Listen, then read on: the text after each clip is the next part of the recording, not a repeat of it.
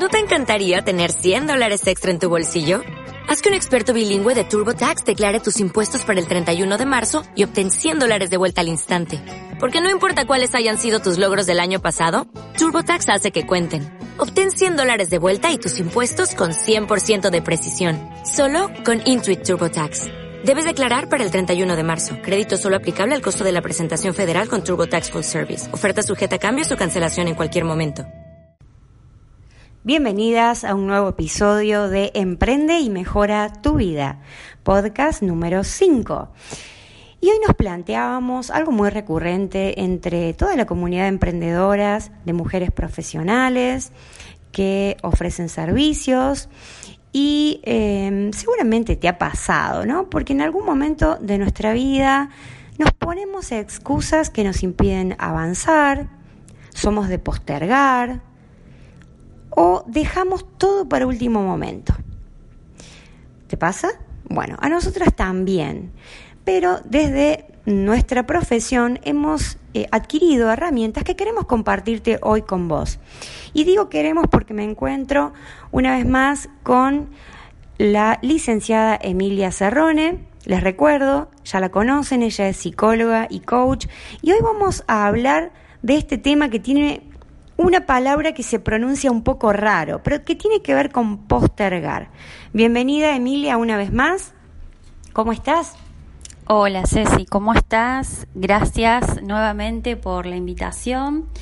Y eh, bien, como estabas nombrando, a veces sucede que eh, las emprendedoras eh, se dan cuenta que les cuesta por ahí concretar lo que se proponen y se da cuenta que a veces se dicen cosas, ¿no? A sí mismas o a veces lo manifiestan abiertamente. Por ejemplo, eh, frases como no tuve tiempo, mañana empiezo con más energía, hoy no estoy de ánimo, mejor lo hago cuando esté más segura. Entonces, lo más probable eh, cuando esto ocurre, ocurre es que estemos lo que en psicología denominamos eh, postergando crónicamente y que esto tiene un, nombre técnico que se llama procrastinación. Procrastinación. Bien, si es la primera vez que escuchas esta palabra, entonces, ¿de qué se trata o qué significa procrastinación? Bueno, la procrastinación tiene que ver con el hábito de postergar eh, frecuentemente, ¿no? Entonces, eh, lo que sucede es que a veces la tarea puede ser un tanto tediosa o desafiante o nos conecta con alguna inseguridad. Entonces esto hace que la dejemos para último momento y que en el medio la reemplacemos por otras tareas que a veces eh, no tienen que ver con la meta, ¿no? con nuestra meta, con lo que nos hemos propuesto y eh, nos es muy difícil a veces avanzar cuando estamos en este proceso. Es como que entramos en este laberinto de excusas y de tareas que se nos interponen en el medio. ¿Y qué, cómo, se, cómo se va manifestando este mecanismo? Bueno, esto a veces nace, como decíamos, de eh, como la naturaleza misma de la tarea a veces es un poco aburrida o tal vez no estamos tan seguras de, cómo hacerla. A veces eh, me acuerdo de escuchar a, emprendedoras que, bueno, están iniciando y en algunas cosas eh, no se sienten muy expertas y, lo que hacen es eh, dejar esto último momento porque le genera mucha ansiedad y a veces se le cruzan muchos pensamientos del tipo como podré hacerlo, eh, me saldrá bien, eh, seré capaz. Y esto hace que, eh, como operan ¿no? a nivel inconsciente, que vayamos reemplazando la tarea que necesitábamos hacer por otras que son más fáciles de hacer o son más placenteras. por ejemplo, no sé, en lugar de hacer los llamados a tus clientes, eh, te pones a mirar Netflix o te pones a limpiar la casa. Eh, y esto es una forma de evitar, ¿no? Eh, de evitar lo que genera ansiedad o lo que es difícil o lo que genera un esfuerzo. Y, entramos en este círculo de, postergación que nos aleja de, de las metas personales o laborales.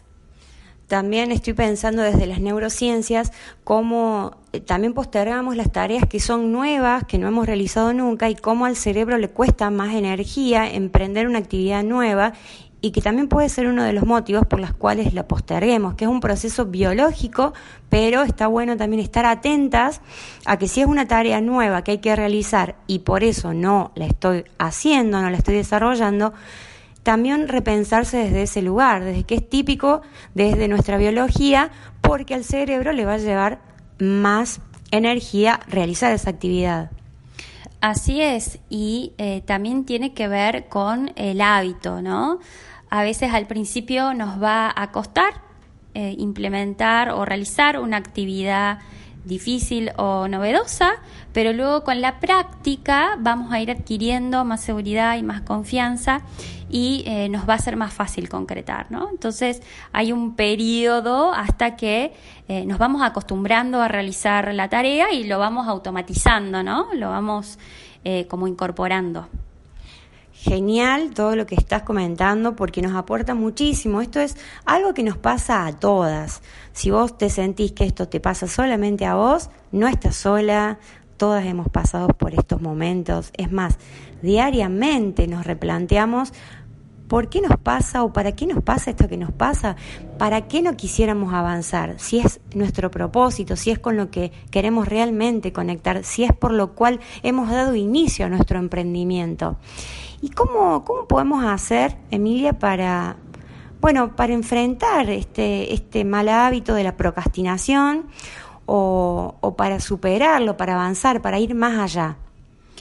Sí, es, eh, creo que a ver, es algo normal que todas las personas a veces sufrimos, pero esto se torna un problema cuando es algo recurrente y, nos sentimos bloqueadas y nos damos cuenta que a pesar de que eh, nos gusta mucho eh, o, nos gusta ese proyecto, pero igualmente nos cuesta pasar a la acción. Entonces, creo que vos me preguntabas cómo y el primer paso es identificar que estamos, eh, que caímos en, esto de la postergación crónica y poder observarnos qué nos está generando esa tarea, qué estamos pensando también.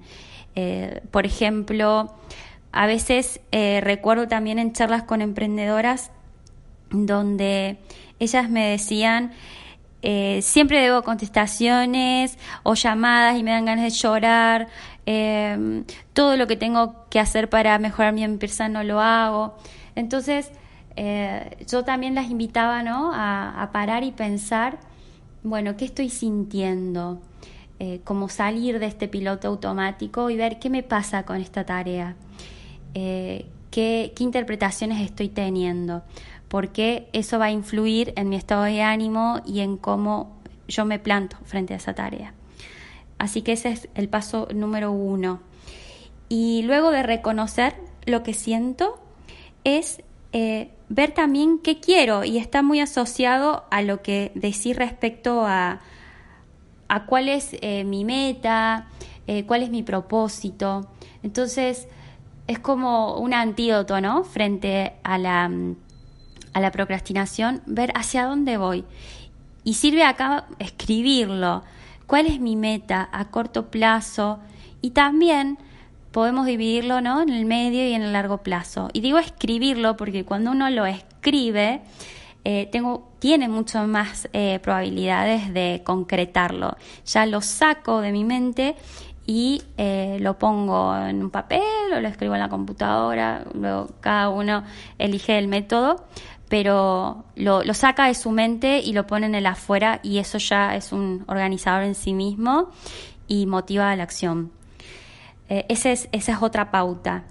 Y eh, también aprender un poco a administrar el tiempo porque mm, a veces no tenemos muy claras las prioridades y, terminamos haciendo eh, como las cosas que se presentan así de manera urgente, pero nos desviamos de lo importante y, y de esa tarea que está alineada con la meta que quiero lograr. Así que creo que establecer prioridades y, y, ir estableciendo plazos de concreción de metas es muy importante. Y también algo que aporta muchísimo es ponerle un límite a las distracciones. Eh, el celular o otras tareas que nos roban la atención, ¿no? Creo que, que es importante ahí marcar un stop. Y también eh, es importante delegar tareas. A veces nos sobrecargamos y queremos hacer todos nosotras solas y no llegamos y tenemos una lista de pendientes muy larga. Entonces, revisar dentro de esa lista de pendientes a quién le puedo pedir ayuda, quién sí eh, puede resolver esto eh, sin mi presencia, ¿no? Que a veces cuesta eh, confiar en el otro y, y, eso descomprime mucho también y, y desagota un poco a veces la agenda que está tan cargada. Esas son algunas pautas, Ceci, las eh, principales, solo algunas, digo, porque eh, a veces la persona está tan bloqueada que, es importante que, pida ayuda profesional.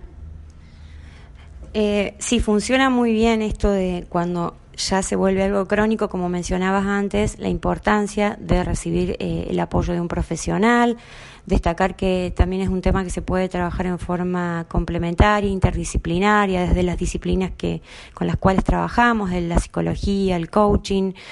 También pensaba en esto de eh, trayendo lo que vos mencionabas, ir cumpliendo pequeñas metas diarias, celebrarlas, reconocer que hemos cumplido esa meta y que eso también nos hace sentir empoderadas y que nuestra autoestima también va creciendo a medida que vamos concretando esos pequeños logros que nos acercan cada vez más hacia ese sueño o a ese propósito que finalmente tenemos en este recorrido de emprender. Sí, qué importante eh, ese aporte, porque a veces eh, ponemos el foco en lo que falta o eh, empezamos a cuestionarnos que deberíamos de haber hecho más o deberíamos de haberlo hecho mejor. Entonces, esto de poner en foco en lo que sí, en lo que sí logramos, aunque sea pequeño, creo que es muy significativo y, nos aumenta la motivación. El hecho de que eh, bueno, dividir las metas en subpasos e ir concretando e ir felicitándonos por, por la concreción de cada uno de esos pasos es fundamental para, bueno, para ir afrontando lo que sigue. Sí, aprender a reconocer nuestro trabajo desde nosotras mismas, también sin esperar el reconocimiento siempre externo. Bueno, eh, además hoy tenemos muchísimas técnicas para, para aportar en, en, consultas y en sesiones, pero un poco queríamos plantear el tema, observarlo y mirar desde nuestro lugar qué aporte podemos hacer a nuestra comunidad y cómo poder, seguir creciendo juntas. Sí, así es. Eh, Ceci es, es un tema que, se puede ir profundizando y por esto las, las quiero invitar a todas aquellas interesadas o que sientan que les está pasando esto, que se sienten bloqueadas y no pueden avanzar en sus proyectos, a, eh, bueno, convocarlas a un taller que voy a lanzar y para todas las interesadas pueden escribirme para anotarlas a una lista de espera para cuando abran las inscripciones eh, poder avisarles inmediatamente y, bueno y que puedan gozar de algunos beneficios para las que se anoten. Para todas ellas pueden contactarme a mi mail que es info arroba. Muchísimas gracias siempre por tan lindos aportes y mm, por enriquecer a toda nuestra comunidad emprendedora.